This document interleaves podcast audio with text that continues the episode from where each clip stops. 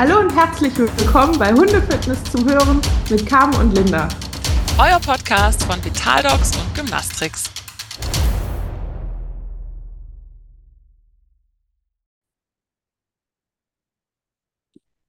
Hallo zusammen, hier sind wieder die Linda und die Carmen und Hallo. wir möchten heute mit euch über isometrisches Training sprechen. Stimmt's? Jawohl, weil äh, es kommt ja immer wieder vor. Ich habe wieder mal viele alte Hunde oder ältere Hunde in der Praxis und tatsächlich unfassbar viele Kniepatienten, Mm, wo immer noch so ein bisschen im Raum steht, werden sie operiert oder nicht operiert. Also viele Patellalux-Hunde, also äh, Kniescheibe, die rausspringt auf gut Deutsch. Mhm. ähm, wo halt noch nicht so ganz feststeht, ob sie operiert werden oder nicht. Gerade viele kleine Hunde, übergewichtige Hunde, das hatten wir in der letzten Folge. Du bist gut. Ähm, guck mal, war eine super Überleitung, oder? Ja, mega. Genau, und äh, Carmen würde super gerne den, den wissenschaftlichen Hintergrund beleuchten. Ich habe schon gesagt, ich kann mir, ich weiß zwar, was es ist, aber ich kann mir diese Begriffe einfach nicht merken, weil in der Praxis interessiert es tatsächlich niemand. Also mit den Ja. Hundesportlern kann man drüber sprechen, aber ich sage mal, der normale Patient, der in die Praxis kommt, dem ist es egal, wie die Muskelkraft heißt, Hauptsache es funktioniert. Ja, ja, absolut. Ja, und äh, ganz ehrlich, ich habe gedacht, wir ordnen es mal ein, weil mir geht's ähnlich. Ich komme immer durcheinander, auch mit diesen, mit diesen Worten und so. Und dementsprechend aber einfach so, ne, als Gedächtnisstütze, was ist denn isometrisches Training? Die Mhm. Linda hat schon gesagt, Muskelkraft. Also wir sprechen im Prinzip darüber, wie, man nennt es auch Muskelarbeitsweisen. Ne? Also wie arbeitet die Muskulatur? Und das kann man sich relativ gut einteilen. Und zwar gibt es einmal die, die statischen Geschichten ähm, Mhm. und die dynamischen Geschichten. So wird das eingeteilt. Also es kommt im Prinzip eigentlich aus der Humansportwissenschaft, natürlich wie so vieles.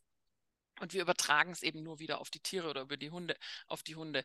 Und ähm, das Statische ist im Prinzip, da haben wir eben die isometrischen Geschichten, isometrisches Training, isometrische Muskelarbeitsweisen oder haltende. Und dann haben wir die dynamischen, also das sind die bewegenden, da wo wir tatsächlich eben auch eine Bewegung Mhm. wirklich sehen. Ne? Und die sind dann nochmal aufgeteilt in konzentrisch und exzentrisch. Und bei manchen richtig nerdigen Leuten gibt es auch noch auxotonisch, also voll Ja. Ich abgespaced. erinnere mich an mein Studium. Mhm. Alles Da- schon mal gehört. Da war, da war doch irgendwie was, ne? Genau. Genau, genau. Und ich finde das ganz cool, weil es gibt so, also für mich, ich versuche mir das dann immer so zu merken, konzentrisch, das kann man sich merken, weil die Muskulatur kontrahiert. Also so versuche ich mir immer so eine Eselsbrücke, ne? Also die Muskulatur zieht sich zusammen. Äh, bei exzentrisch wird im Prinzip die Muskulatur eigentlich gedehnt. Das ist so negativ. Also das ist praktisch, ne? Ex und so. Mhm. Ja, ja, you name it. Und ähm, dann dieses auxotonisch ist im Prinzip die Kombination aus beidem. Also Kombination aus positiver und negativer Aktionsform. Negativ wäre exzentrisch und positiv Mhm. wäre konzentrisch. Das habe ich auch gehabt, dass man das, das Dehnen, also das Exzentrische dann quasi negativ nimmt, ne? Ja, ja, finde ich auch spannend, ne? Und ich finde es eben total spannend, weil ja das immer wieder ein Zusammenspiel ist, ne? Also wir haben ja im Prinzip den, den, den Agonisten und den Antagonisten. Also Ja. der eine Muskel, der dann halt im Prinzip Zieht aktiv und der andere, der quasi hält, also oder gegen, gegenzieht sozusagen. Genau. Deswegen finde ich diese Kategorisierung oder diese Einteilung auch irgendwie total schwierig, weil ähm, das müsste man gerade mal überlegen, gibt es eine Möglichkeit, dass einer, also was nur konzentrisch arbeitet und wir keinen exzentrischen Mitspieler haben? Ne? Das, also da müssten wir mal tief in uns gehen. Wir, wir, genau, wir, wir extrahieren da mal ein paar Muskeln. Ja, genau. Von daher, also da sieht man mal wieder, finde ich, ne, diese Kategorisierungen, wie sie halt menschengemacht sind. So, wieder. Ja, ja. Und wir gucken uns aber die ähm, isometrischen Geschichten an, weil die Also die nicht aktiven Sachen sozusagen. richtig, Beziehungsweise, wo man keine Aktivitäten sieht, es passiert ja trotzdem was. Richtig, genau, weil die so super cool sind und eben auch so super effektiv, finde ich. Mhm. Und eben gerade auch für die ganzen Patienten, die eigentlich keine Gelenksbewegung ähm, haben sollen momentan, aus Mhm. irgendwelchen Gründen. Ne? Ja. Und du hast vorher so schön hier gesagt, was, was isometrisch heißt. Äh, ISO ist das gleich, also ne, kennt man ja isotonisch und was weiß ich nicht, so Kochsalzlösung, ne, ist ja. Mhm. Ähm, und metrisch ist das Maß betreffend, also gleich lang oder unverändert. Und ähm, ich habe dann immer direkt den Zollstock vorm, vorm Ding, weil das metrische Maß. Mhm. Und ähm, also isometrisch ist also gleichbleibend sozusagen. Das heißt, man sieht augenscheinlich nichts. Genau, genau. Und das heißt, wir haben im Prinzip auch ne, diese, das, was man ja sonst sieht, wenn man irgendwie den Bizeps anspannt oder whatever. Also glaube, diese, sehr, sehr gut äh, merken kann man sich über also eine statische Arbeit im Prinzip eine Haltearbeit. Ne? Also ich halte einfach nur etwas fest und bewege Ja. mich damit nicht. Ja, genau. Hier zum Beispiel, was ich immer cool finde, ist, dass wenn du praktisch an die Wand fasst, ne, mit der Hand Ja. und ähm, dann dich so irgendwie dagegen drückst. Ähm, ne, Oder dieses mit dem Rücken an die Wand und dann so in die Knie gehen, also so als ob man Oh, ja. auf einem Stuhl sitzt. Das ist ja auch eine isometrische Übung quasi. das vor allem fies. Oder wenn es dann, ne, bis du in Position bist, arbeitest du Ja. anders, aber Armdrücken ist ja, Ja, tendenziell. genau. genau. ne? Genau. ich auch lustig, habe ich auch gedacht, auch geile Übung. Ja, mm. schlecht im machen. und ich finde es aber witzig, dass das tatsächlich ja alles bei uns Menschen Übungen sind, die super anstrengend sind eigentlich, ne? Mhm. Also dieses Mhm. Sitzen, boah, ich habe Ja. das kürzlich mal wieder ausprobiert und habe gedacht, oh, früher ging das irgendwie auch länger. Ne? So. Ja, mehr Sport und so. Ja, und ich finde die halt, also ich liebe diese Übungen. Ich müsste sie eigentlich mehr mit meinen Hunden im Alltag tatsächlich machen, Mhm. weil ich immer gerade finde, ne, mein Opi hat ja auch Arthrose und so weiter und so fort. Das Ja. heißt, wir haben eben bei isometrischem Training, das heißt also Übungen, die nach isometrischer Muskelkraft ähm, gemacht Arbeit. werden, mit, Mhm. genau, Muskelarbeit gemacht werden, haben wir ja im Prinzip keine Belen Gelenksbewegungen und haben Genau. trotzdem Muskelarbeit. Und das ist halt genial, ja, für Arthrosehunde, für Hunde, die praktisch eine Gelenksdysplasie haben. Ähm, Junge Hunde im Prinzip ja auch, ne? Also vielleicht nicht ganz so ausufernd, wie man das mit älteren Hunden macht. Ja. Ähm, aber für mich sind es auch immer die Übungen, die ich so als allererstes mitgebe. Also wenn die Leute zum Beispiel wissen, der Hund muss operiert werden oder der Hund ja, vergoldet ist ja auch viel, ne? Dass die, Ja. dass, dass also Gold ähm, ins, in den Hund gepackt wird, damit der schmerzfrei wird, ähm, ist auch so eine Sache, weil du ja da auch nicht direkt wieder alles tun solltest, sondern halt auch langsam aufbaust, Muskelaufbau allgemein und tatsächlich für die Übungen zwischendurch. Und was ich ja eigentlich ein mega Gimmick finde, ist, die Hunde konzentrieren sich mega. mhm. Also sie Absolut. konzentrieren sich ja genau auf, also ich finde, am einfachsten kann man sich das immer vorstellen, die meisten Leute kennen progressive Muskelan- oder Entspannung. Ja, Ähm, ja, Es ist nicht das Gleiche, aber ich finde, um sich das vorzustellen, ähm, kann man sich da so ein bisschen dran entlanghangeln. Also ich bringe meinen Hunden immer ein Stehbein, wo wir wieder bei den Basisübungen sind. mhm. Und dann, dass sie angefasst werden, also einfach nur Hand auflegen, fertig. Ähm, und dann daraus irgendwann, dass man so ganz leicht Druck entwickelt an einer bestimmten Stelle. Gibt es ja verschiedene Stellen, wo man quasi ansetzen kann. Ich finde immer am einfachsten entweder an der Schulter oder an der Hüfte, weil das sind die Stellen, wo die Hunde sowieso oft angefasst werden. Ja, ja. Ähm, Und was ich total schön finde, ist, wenn die Hunde das einmal verstanden haben, dass sie die Muskulatur anspannen müssen, die halten ja fast die Luft an. Ich finde Ja. das so lustig. Dann stehen die da, fehlt nur noch, dass die so rot werden im Gesicht. In so einem Comic, ne? Ja, genau, ja, ja, genau. Ja. Also Der Dampf aus den Ohren. richtig an. Das ist schon echt cool. Ja, ja, das finde ich eben auch tatsächlich. Und ähm, mir geht es genauso wie dir. Also das mache ich auch total am liebsten, ne? Schulter oder Hüfte. Und ähm, ich belege das total gern auch mit einem Wort. Ja. Ne? Also ich habe eine, äh, eine Bekannte, die be benutzt tatsächlich das dann, die hat das so weit ausgebaut, dass sie es als Körpertargets benutzt. Ja, Also cool. dass sie Hüfte sagt zum Beispiel Mhm. oder Po und dann ne, kommt der Po Mhm. dahin.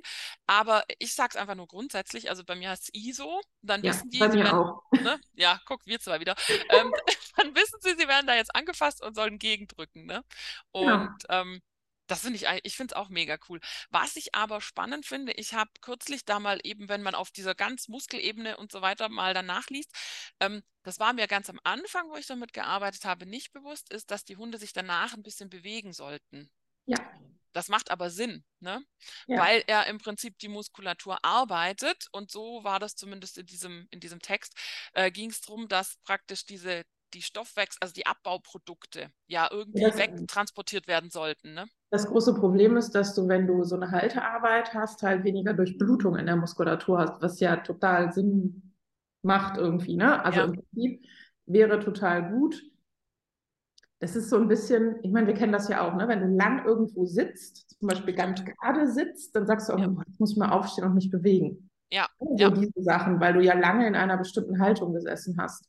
Und im Prinzip äh, fährt der Stoffwechsel in der Muskulatur so ein bisschen runter, weil die Muskulatur ja nur eine, also nur in Anführungszeichen, eine Haltearbeit zu erledigen hat, aber mhm. gerade nichts anderes tun muss. Also so ein bisschen ohne Denken. Die Muskulatur muss nicht denken. Das ist mega gut erklärt, ja, das macht total Sinn. Ja, ja also du und, hast quasi durch diese Haltearbeit weniger Durchblutung, weniger Stoffwechsel und deswegen sollten sich die Hunde hinterher ein bisschen bewegen. Ja, weil ich habe das nämlich früher immer gern empfohlen und habe gesagt, das ist so was Cooles, was man auch irgendwie abends auf dem Sofa machen kann. Ne? Mhm. Je nachdem, mit welcher Position halt der Hund ist. Zum Beispiel mache ich mhm. das auch, isometrische Übungen, tatsächlich dieses Gegendrücken ne, gegen die Pfoten. Also das ja. dann praktisch mhm. rund um genau. die Schultermuskulatur und so. Ja. Ähm, und dabei, finde ich, muss man das dann halt explizit noch dazu sagen. Es wäre danach gut, wenn der Hund sich dann ein bisschen bewegt. Wobei die ja oft dann selber ne, das suchen und, und genau. das, das, auch tun. Oder aufstehen und sich schütteln oder so. Ne? Das ist ja auch oft aus dieser Ruhe raus und aus der Anspannung raus. Ja, es wäre nur, wenn wir rein, rein halt in so einer Trainingssituation sind, wo wir vielleicht auch mehrere Hunde haben, dann so ein bisschen unfair zu sagen, okay, du bist jetzt fertig, du darfst auf deinen Platz gehen und bleib da bitte,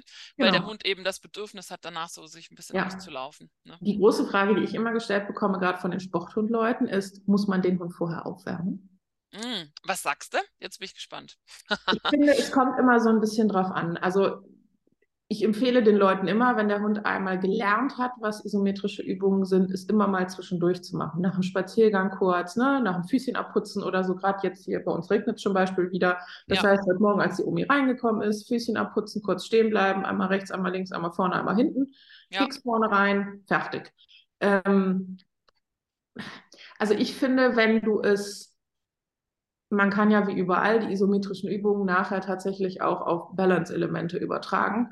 Ja. Ähm, ich finde, es kommt immer so ein bisschen drauf an, was du erreichen willst. Die Uni wird jetzt kein Hochleistungssportler mehr werden, einfach weil sie schon 14 ist. Da geht es mir einfach nur ein bisschen um die Erhaltung. Das heißt, dann nutze ich quasi jede Situation, wo sie rumsteht und guckt oder mal aufmerksam ist oder mal wach ist, sie schläft ja unwahrscheinlich viel, um, für diese Dinge. Aber meistens dadurch, dass sie steht, ähm, und ich dann noch den Keks holen muss, bewegt sie sich halt hinterher. Ähm, da würde ich jetzt sagen, Aufwärmen an sich würde Sinn machen, aber bei einem älteren Hund ist der ja eigentlich froh über jede Aktion, die der Hund irgendwie mitmacht. Ja. Ähm, bei einem Hund, wo ich es gezielt ins Training einbaue, würde ich es nicht als Kaltstart machen. Also ja. ich würde den Hund zumindest vorher ein bisschen bewegen. Das muss jetzt nicht unbedingt nach dem Training sein, aber ähm, keine Ahnung, vielleicht also ich habe hier immer den, den Weg von oben nach unten zur Halle. Da ist der Hund ja schon ein bisschen gelaufen und dann ja. zum Einstimmen. Ne? Einmal warm machen, kurz einstimmen. Also wenn es hier möppert, das ist das kleine Ding, dem ist sehr langweilig. ähm, so auch zum Einstimmen ins Training, ne? weil das ist ja auch wieder so eine Konzentrationsgeschichte. Ja, ja, spannend. Nee, so, so mache ich es im Prinzip auch tatsächlich. Also wenn ich, ich ich betreibe das auch nicht unbedingt so intensiv, aber wenn ich es tun würde, ne, isometrisches Training und einfach mit hoher Wiederholungsrate und so weiter, würde ich auch sagen, ja, warm machen, weil wenn man es halt von sich selber dann merkt, ne, wenn man kalt eben gerade in diese Kniebeuge, Haltearbeit geht, dann kann schon sein, dass danach dann ordentlich ne, nicht nur das Knie weh tut, sondern der Rest auch. Ja, genau, genau. Von daher, ja. ja. Finde ich das ganz spannend. Ähm, was ich auch ganz cool finde, ist so dieses, ne, wie ist das mit dem Druckaufbau und Drucknachlassen und so. Weil, also das finde ich total spannend. Ich mache das eigentlich total gerne, dass ich das so dreischrittig mache. Ich glaube, mhm. du auch, ne? Also Druck aufbauen, Druck halten, Druck abbauen. Genau. Weil jeder, der mal praktisch das gemerkt hat, wie das ist, wenn jemand irgendwie einen irgendwo hält und dann sofort loslässt, das ist so ein Fallengefühl, ne? Ähm, und das finde ich immer so ein bisschen unfair. Allerdings fand ich total spannend, wenn man das aus der Propriorezeption Propriozeption, Propriorezeption. Das Wort auch nicht aussprechen. ich muss, ich finde, mich verwirrt das, weil das Substantiv ist Propriozeption. Und wenn du dann aber über das Adjektiv redest, ist es Propriozeptorisch. Das andere halt. Ja, ne? Genau. Okay. Never mind. ähm, ich bin immer froh, wenn jemand anders es ausspricht. Ja, genau. Wir, wir müssten so Beeper ein, ne? einsetzen. Genau, ja. Ähm, auf jeden Fall aus der Sicht wäre es eigentlich cool, man würde nur zack Druck geben und loslassen. Aber das finde ich so ein bisschen ja. unfair, ne? Weil also die Propriorezeption ist ja im Prinzip das, dass der Körper im, im, in der Lage, also sich im Raum wahrnimmt. Und das ja. ist ja das, wenn du jemanden schuckst, dass der automatisch einen Schritt nach vorne geht. Genau. Und das ja. ist ja das, was bei alten Hunden dann zum Beispiel mit der Zeit nachlässt oder was für genau. Sporthunde halt ultra wichtig ist. Aber ja. aus einem Trainingsansatz finde ich es halt unfair. Ne? Also deswegen tue ich das nicht. Also ich schuck nicht irgendwo. ich, ich, finde es manchmal, also wenn ich es mit meinen Hunden trainiere an irgendwas, mache ich es tatsächlich, um zu gucken, wie fest die stehen. Also wenn es isometrische Übungen sind, mittlerweile mhm. haben wir ja ne, Kind-Target, der Hund steht, du sagst ISO und dann schiebst du mal einmal. Mhm. Ob die da stehen. Die meisten Hunde haben dann irren Spaß dran, wenn die einmal wissen, dass es quasi ein Spiel ist und dass es Kekse gibt, sobald sie halt wieder ruhig stehen. Das stimmt. Ähm, Aber das ist ja dann auch theoretisch, also du sagst ja, dass ISO kommt und das ist ja in dem genau, Setting. Ja, es ist also, eine Vorwarnung in dem Ja, genau. Also genau. ich würde es auch nie aus der Lameng rausmachen. Also im Sinne von, okay, jetzt schubse ich den Hund mal einfach. genau. Von das Zanken irgendwie. Ja, ja, genau, ja. Vielleicht sollten wir noch erklären, äh, wie eine isometrische Übung aussieht. Ja, das stimmt. Ich noch gar nicht gemacht. Nee, guter Punkt, genau. Ja. Und zwar ist es tatsächlich so, dass man das einfach nur mit den bloßen Händen macht. Ne? Ähm, das finde ich nämlich das, das Schöne eben auch, dass wenn man zum Beispiel auf dem Spaziergang ist, der Hund an der Ampel steht oder, oder, oder, man da einfach das praktisch nutzen kann. Das heißt, man legt halt großflächig ähm, ich fange eben wie du auch an, an Schulter oder äh, Hüfte an, an einem Gelenk zum Beispiel legt man großflächig die Hand drauf und dann gibt man eben langsam Druck, hält den Druck und lässt Druck wieder nach. Im mhm. Idealfall ist es dann so, dass man im Prinzip dem Hund nichts ansieht. Also der Hund muss keinen Ausfallschritt machen, der Hund muss nicht genau. irgendwie sich hin oder her bewegen, weil sonst habe ich eigentlich zu viel Druck gemacht mhm. oder zu wenig. Oder ich habe es dem Hund nicht gut genug erklärt und bin zu schnell vorgegangen. Sagen, Sie müssen es ja auch lernen. Ne? Also meistens, ich ich zeige es in der Praxis immer, dass ich frage, ob ich die Besitzer mal anpacken darf. Also immer schön fragen. Und zeige denen quasi, ne, wenn ich jetzt hier an der Schulter drücke, dann warte ich drauf, bis ihr so ein bisschen Gegendruck macht. Dann halte ich das. Ich sage immer, drei Sekunden drücken, fünf Sekunden halten, drei Sekunden loslassen. Weil das ist meistens so das, was die Leute sich merken können. 3, 5, 3 oder 3, 3, 3, je nachdem. Ja, ja. Ähm, und das funktioniert auch ganz gut. Und die meisten haben eigentlich einen ganz guten ja, ein gutes Bauchgefühl dafür oder eine, ein gutes Einfühlungsvermögen, wie viel der Hund braucht. Ja. Ähm, tatsächlich ist es ja auch, die lernen das mit der Zeit und die können es auch immer länger halten. Ja, absolut, ne? weil es ja eben Muskelarbeit ist, ne? die sie dann verrichten genau, ja, ja. Und was ich auch witzig finde, also ich baue das total gern ja auch irgendwie über Plattformtraining an, auf, mhm. wo wir wieder bei den ja. Targets und so sind, bis hin zu Bucket Game von Chirag Patel, mhm. ähm, was man ja machen kann. Aber manchmal ist es, bei manchen Hunden ist es einfach so, dass du die einfach kurz ne, das machen kannst einfach.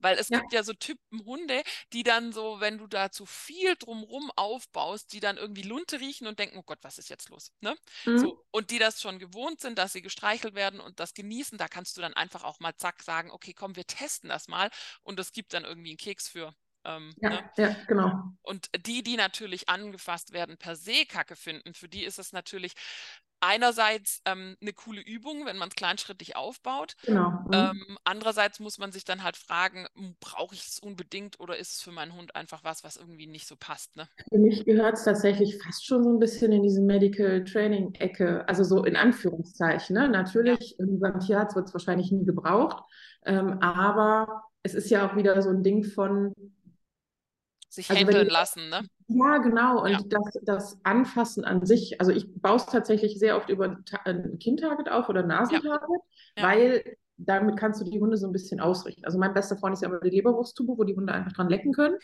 ähm, ja, und das ist, also in der Praxis ist das super praktisch, weil Klar. du steckst dem Hund quasi die, die Tube vor die Nase und kannst erstmal streicheln, dann lässt du halt die Hand da, das, was wir ja schon hatten, ne? hier mit Shapen versus äh, Locken hatten wir, ja. glaube ich. Ne? Ja, ja. Ähm, und im Prinzip ist es ja auch fast wieder Modeling oder Modeling.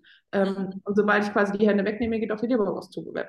Und das funktioniert bei den meisten Hunden total schnell. Die sagen dann, ah ja, klar, okay, also wenn die Alte mich anfasst, dann kriege ich vorne Leberwurst. Okay, kann ich mit leben. Ja. Ähm, und das kriegen die Leute dann auch als Hausaufgabe. Ne? Also dieses vorne Keks rein können die auch zu zweit machen und hinten legt quasi jemand die Hände auf den Hund, weil gerade ja. es sind unfassbar viele Tierschutzhunde unterwegs.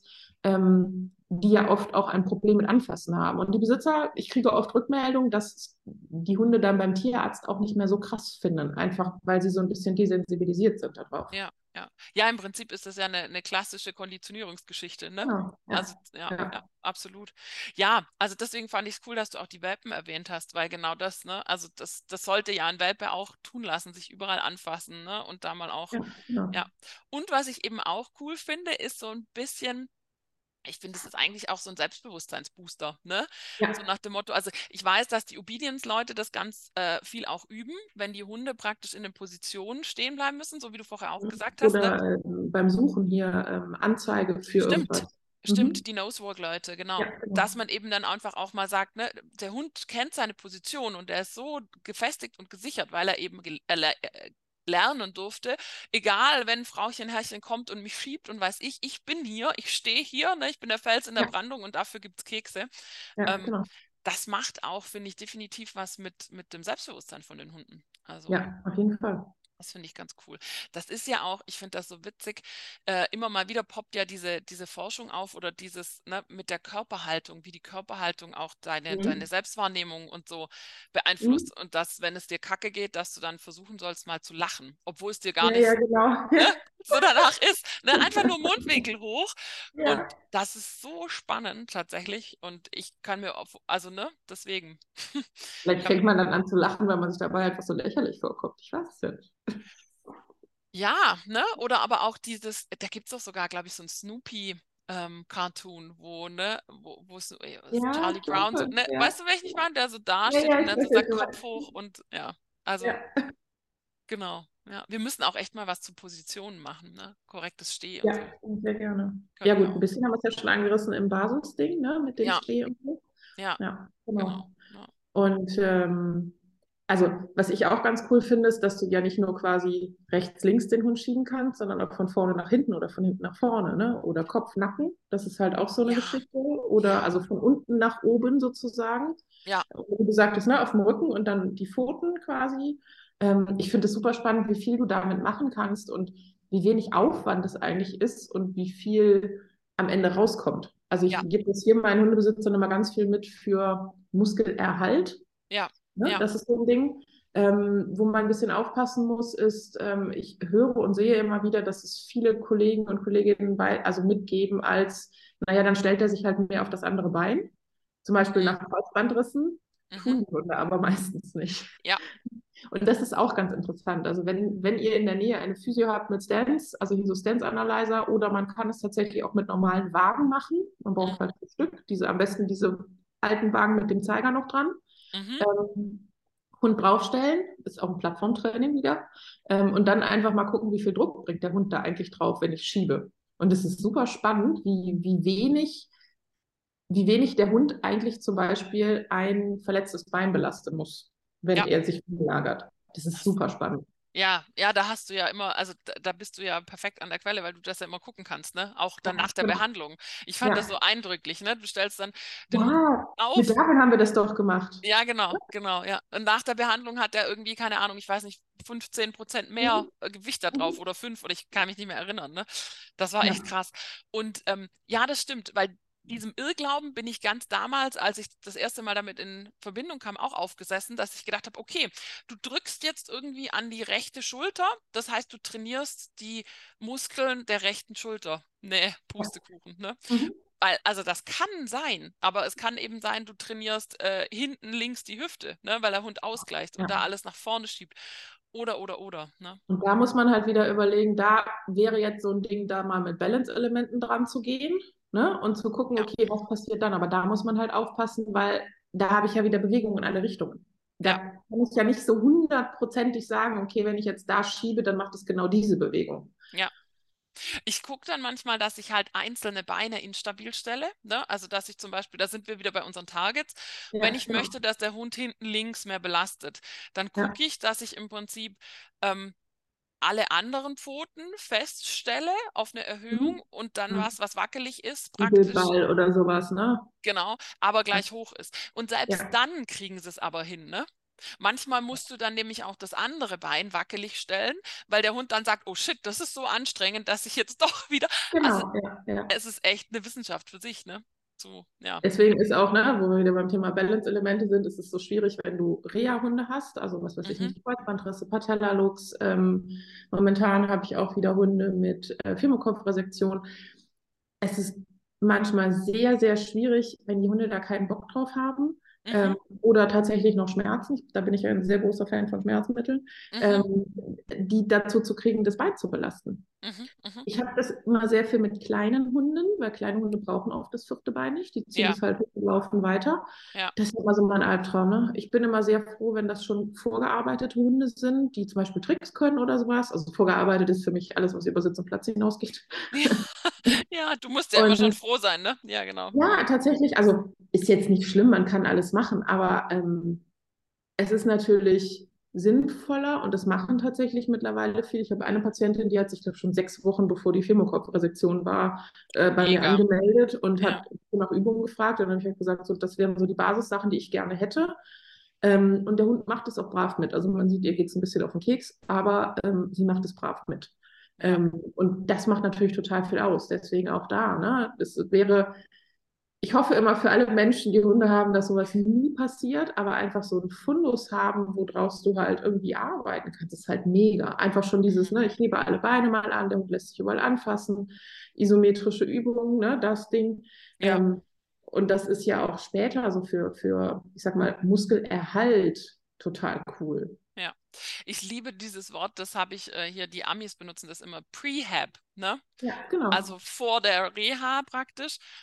Und äh, eben, ich habe jetzt auch mit einigen da Kontakt gehabt, wo ich, also weil ich ja praktisch teilweise diese Webinare anbiete, so zum Thema, ähm, ne, was kann man trainerisch tun, um ED oder whatever zu ja, unterstützen. Jetzt, Kreuzbandrisse und und und. Mhm. genau, ja, und beim Kreuzbandriss gerade, ähm, ich gefühlt kannst du da einfach so viel im Vorhinein schon tun, dass es vielleicht gar nicht Ja. so weit kommt, ne? Dass Ja, das ja oder reißt. also ist ja auch dieses, ne, ich sage zu den Leuten ganz oft, bleibt dran, kommt immer wieder, wir kontrollieren immer, Ja. weil oft ist nach dem ersten Kreuzband das zweite auch dran irgendwann, weil einfach die, die Biomechanik geändert ist.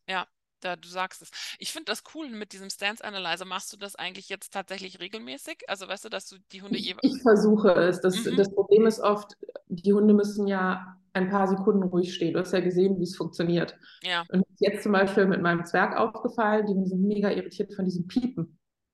ah, okay. Und das ist so, ich muss da nochmal mit dem Feintuning ran. Also es läuft im Moment als Experiment quasi mit den Leuten, die ich so aus der Sporthunde-Richtung habe, Ja. weil die ein bisschen besser gearbeitet sind. Also die stehen auch einfach mal eine Minute da. Ja. Ähm, Was halt super spannend ist, wie viel das schon macht, wenn der Hund nur den Kopf nach rechts und links macht. Also das ist Wahnsinn. Und ich sehe es ja bei meinen eigenen Hunden. Die Lilith ist ja so hier mein Fall, die, das ist der Hund, der sich die, den, die, die Patella gebrochen hat, also die Kniescheibe.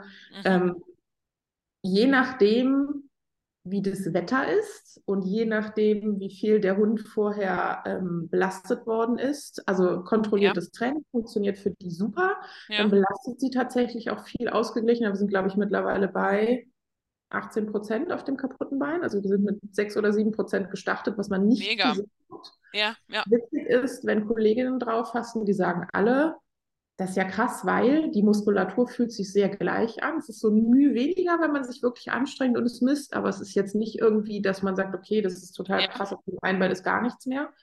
Ähm, und wenn du sie aber auf Spaziergänge mitnimmst, wo sie viel rumrennt und so ein bisschen unkontrolliert läuft, mhm. ähm, zum Beispiel, wenn ich mit einer bestimmten Freundin spazieren gehe, die Hunde rennen sehr viel, weil das dann sehr viel Trubel ist Mhm. und kommt immer Alarm wieder. Immer.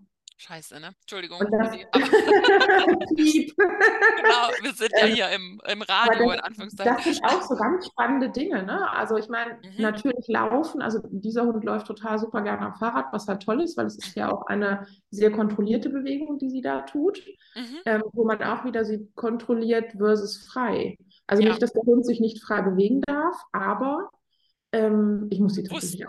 auch aufwärmen, bevor ich spazieren gehe. Ja, ja. Total irre irgendwie. Ja, ja.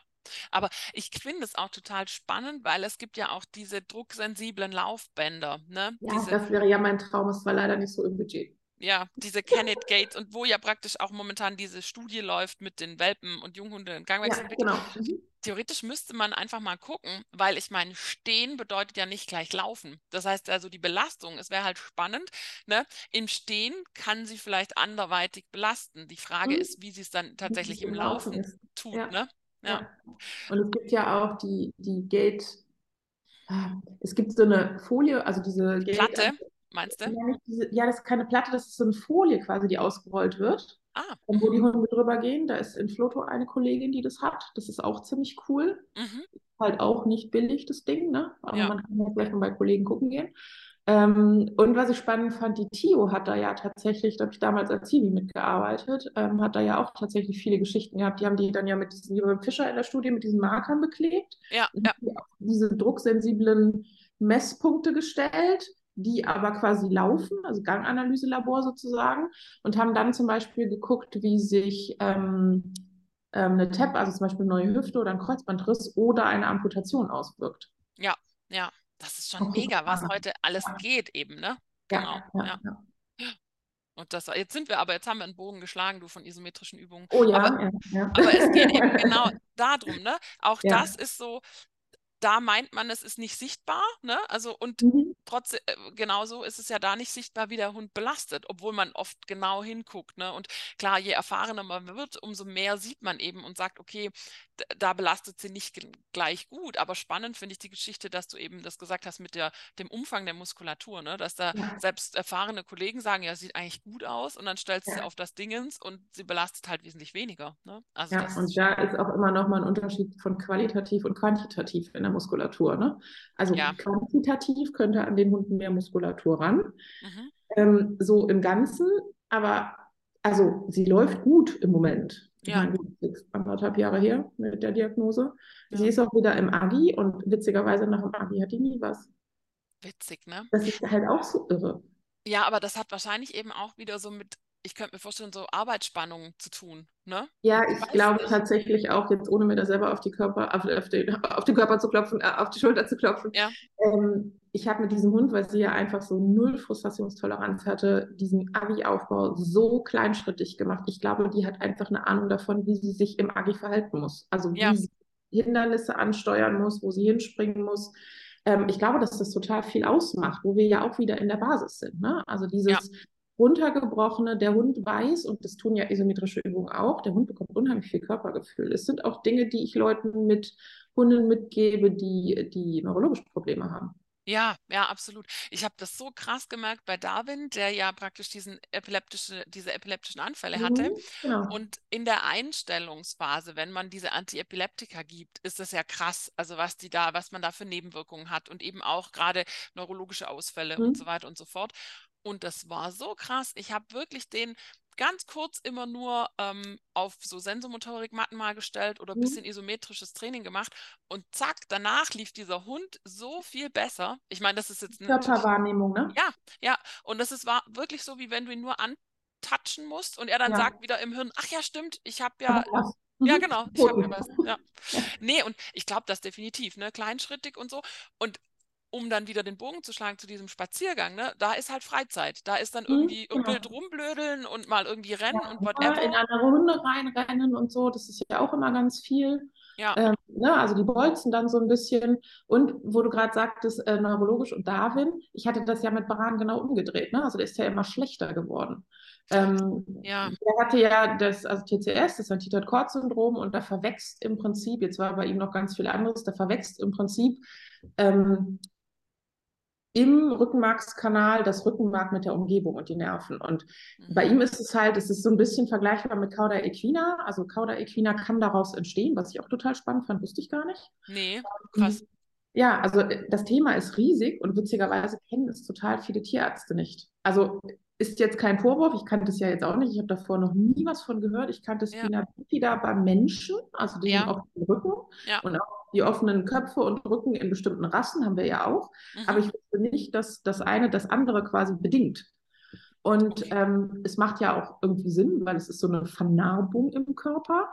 Und ähm, bei ihm ist das von, von Woche zu Woche, man konnte eigentlich damit zugucken, ähm, schlechter geworden. Also am Anfang ist er noch aufs Laufband gestiegen mit den 16 Wochen, wo er hier angekommen ist. Mhm. Und ähm, nach, ah, so mit fünf Monaten, sechs Monaten konnte er das nicht mehr.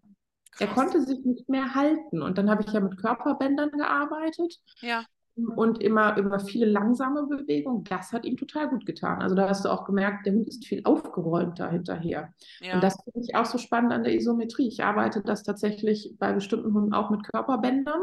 Ja. Kann man einfach im Internet suchen hier. Die Linda Tellington Jones hat ja unheimlich viele Anlagedinger. Also da gibt es wirklich massig Sachen. Ja. Und das finde ich auch total spannend. Amputierte Hunde ist da auch tatsächlich so eine Geschichte. Und wenn es nur die Route ist, die amputiert wurde, auch das macht ja eine Gleichgewichtsänderung. Ja, klar. Ah, krass, ne? Ja. Ja, es ist, es ist mega Guck mal, wir machen uns immer Sorgen, dass wir den Podcast nicht füllen können. Ja, und dann kommen wir vom Hundertsten ins Tausendste. Aber ich glaube, Genau. genau das ist ja auch das, was zurückgemeldet wurde, dass das irgendwie spannend ist. Ne? Ja. Und, Und auch mit den Sensormotorikmatten finde ich auch nochmal ganz spannend. Das könnte ich auch nochmal machen. Mhm, mhm. Dass man einfach verschiedene Untergründe wieder einbaut, ne? Oder auf Spaziergängen. Also das ist eigentlich das, was ich den Leuten immer rate. Nehmt es mit in die Spaziergänge, weil dann müssen die sich keine Sorgen darüber machen, ob der Hund aufgewärmt ist oder nicht. Ja.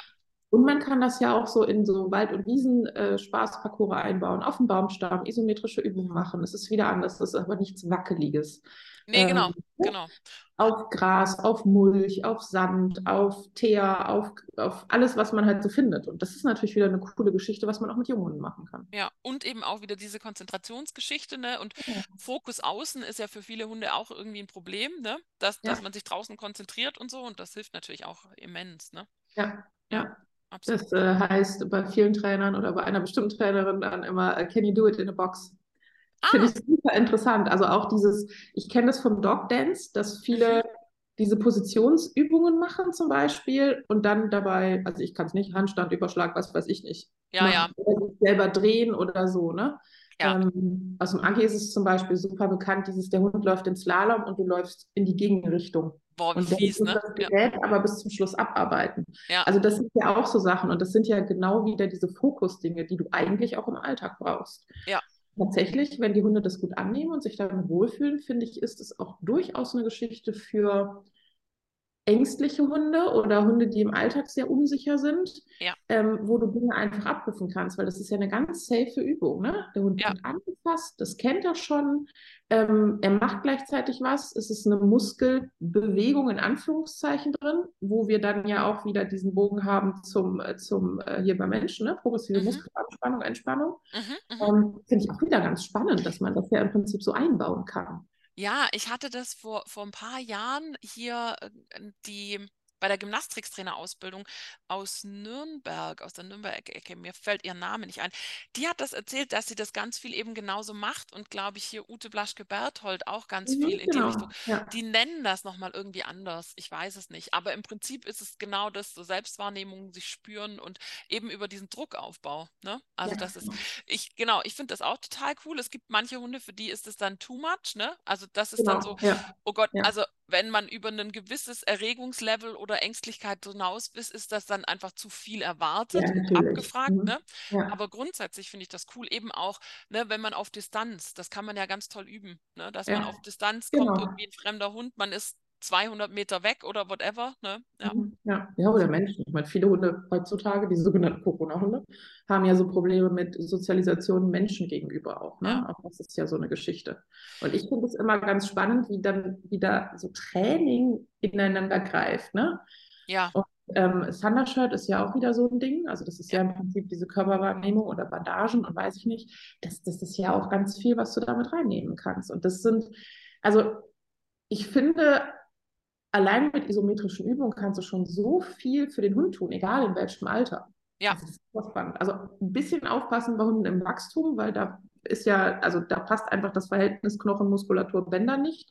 Ja. Aber auch da kann man es ja einfach schon super aufbauen. Und auch die Welt man da ja auch Spaß dran, oder die jungen Hunde. Ne? Also dieses kurze Stehenbleiben, einmal konzentrieren, einmal kurz anspannen und dann wieder Luft raus. genau, absolut, ja. Doch. Oder auch diese Geschichten, an die du ja sonst echt super schwierig rankommst. Also wir hatten es jetzt vorher, um da nochmal einen Bogen zu schlagen, du hast gesagt, ne, man kann vorne drücken, hinten ziehen, wie auch immer. Ja, genau. Ähm, was ich, also ne, ihr, ihr wisst in Anführungszeichen, ähm, was ich immer so cool finde, ist, dass so diagonal über den Rücken, ne, also Ja. die link, linke Hüfte und die rechte Schulter, da Druck zu geben, weil man da so toll diesen langen Rückenstrecker zum Beispiel ansprechen kann, ähm, Ja. den man sonst halt vielleicht über eine Seitwärtsbewegung oder so noch bekommt bekommt, aber gerade bei älteren Hunden dann das echt schwierig ist. Ja. Also ja, ich Und bin echt. auch da hilft es ja oft zu zweit zu arbeiten. Ne? Einer lenkt, also lenkt den Hund in Anführungszeichen vorne ab oder guckt, dass er halt gerade stehen bleibt und der andere drückt. Ja. Das ist vielleicht auch so eine Familiengeschichte. Ja, ja, genau. Wir machen was zusammen mit dem Hund. Absolut, ja. Ja, genau. Ja, schön. Haben wir noch was, das uns dazu einfällt? Ich glaube, wir haben ganz viel drüber gesprochen, ne? Was ich sehr cool fände, ich mache das jetzt, weil das Band läuft, ähm, würdest du uns für, für Instagram die Bilder zur Verfügung stellen, die du in dem Im in Webinar? Dem, ja, über, da sind ja so ein paar, wo, weißt du, nur, das habe ich nicht eben gesehen, weil ich es gegoogelt habe. ähm, tatsächlich kommt es bei Google, das Bild, wo ich glaube, es ist. Äh, Darwin müsste es sein, ja, ja. Ähm, wo, so, wo du so Punkte angemalt hast, wo man quasi die Hand drücken kann. Das fände ja, ich ganz klar. cool. Ja, das machen wir, absolut, genau. Ich Ja. habe tatsächlich, das ist so krass, die ist voll. Es gibt auch eine Facebook-Gruppe dazu, die ich da mal im Rahmen des Webinars gegründet habe. Ich weiß gar nicht, ob du da drin bist. Mhm. Ähm, weil da werden immer mal wieder auch Videos gezeigt und da kann man sich dann halt, ähm, ne, also die ist jetzt nicht super irgendwie betreut von mir oder so. Das heißt, man muss halt gucken, weil jeder auch irgendwas einstellen kann. Also nur das Nachturnen, wo man sich mit wohlfühlt, bitte. Mhm. Ähm, aber da sind super viele Leute tatsächlich drin und gibt es auch immer mal wieder schöne Anregungen. Ne? Uh. Genau. Alles gut. Mir, mir sind vorher auch irgendwelche E-Mails aufgeploppt, wo ich immer denke, hört man das jetzt oder hört man das nicht? Aber so ist das echte Leben. Ne? genau. Cool. Nee, das machen wir. Da, das Bild, das ist ganz gut, dann kann man es sehen. Und ähm, ansonsten gucken wir uns, dass wir uns bald wieder treffen und uns wieder ein schönes Thema rauspicken, oder? Genau, da wir ja immer so massig Zeit haben, wir zwei. Und dann ist es so, ne, wenn wir die Zeit uns freischaufeln, dann sind wir so happy eigentlich, ne? Und das ist ja, genau, das einfach. ist dann immer schön. Ja, ja, genau. ja, Cavaletti steht ja an. Das ist ja auch noch so ein Thema, was du wahnsinnig gerne machen möchtest. Ja, genau, ja. Genau, Absolut. ja. Vielleicht nehmen wir uns das fürs nächste Mal vor. Fände ich cool. Fände ich absolut cool. Ja. Ja. Dann vielen Dank äh, an euch da draußen fürs Zuhören. Genau, denk mal über die isometrischen Übungen nach und man kann es auch googeln. Also ich habe eben schon gesehen, ich äh, google ja vorher grundsätzlich immer noch mal unsere Themen. Vielleicht lernt man ja noch Dinge, die man noch nicht weiß. Ähm, ganz viele Kolleginnen haben da auch wirklich schon Blogartikel zu geschrieben und so. Also man kann sich wirklich, und wie Karam sagt, auf Facebook unheimlich viel anlesen. Aber bitte immer so ein bisschen mit im Hinterkopf, es ist immer noch der eigene Hund. Und wenn der irgendwo Gebrechen hat, ein bisschen drauf achten und ein bisschen drüber nachdenken, was man da eigentlich macht. Das war doch ein perfektes Schlusswort. Okay, super. Bis bald. Alles Tschüss. Lieben. Ciao.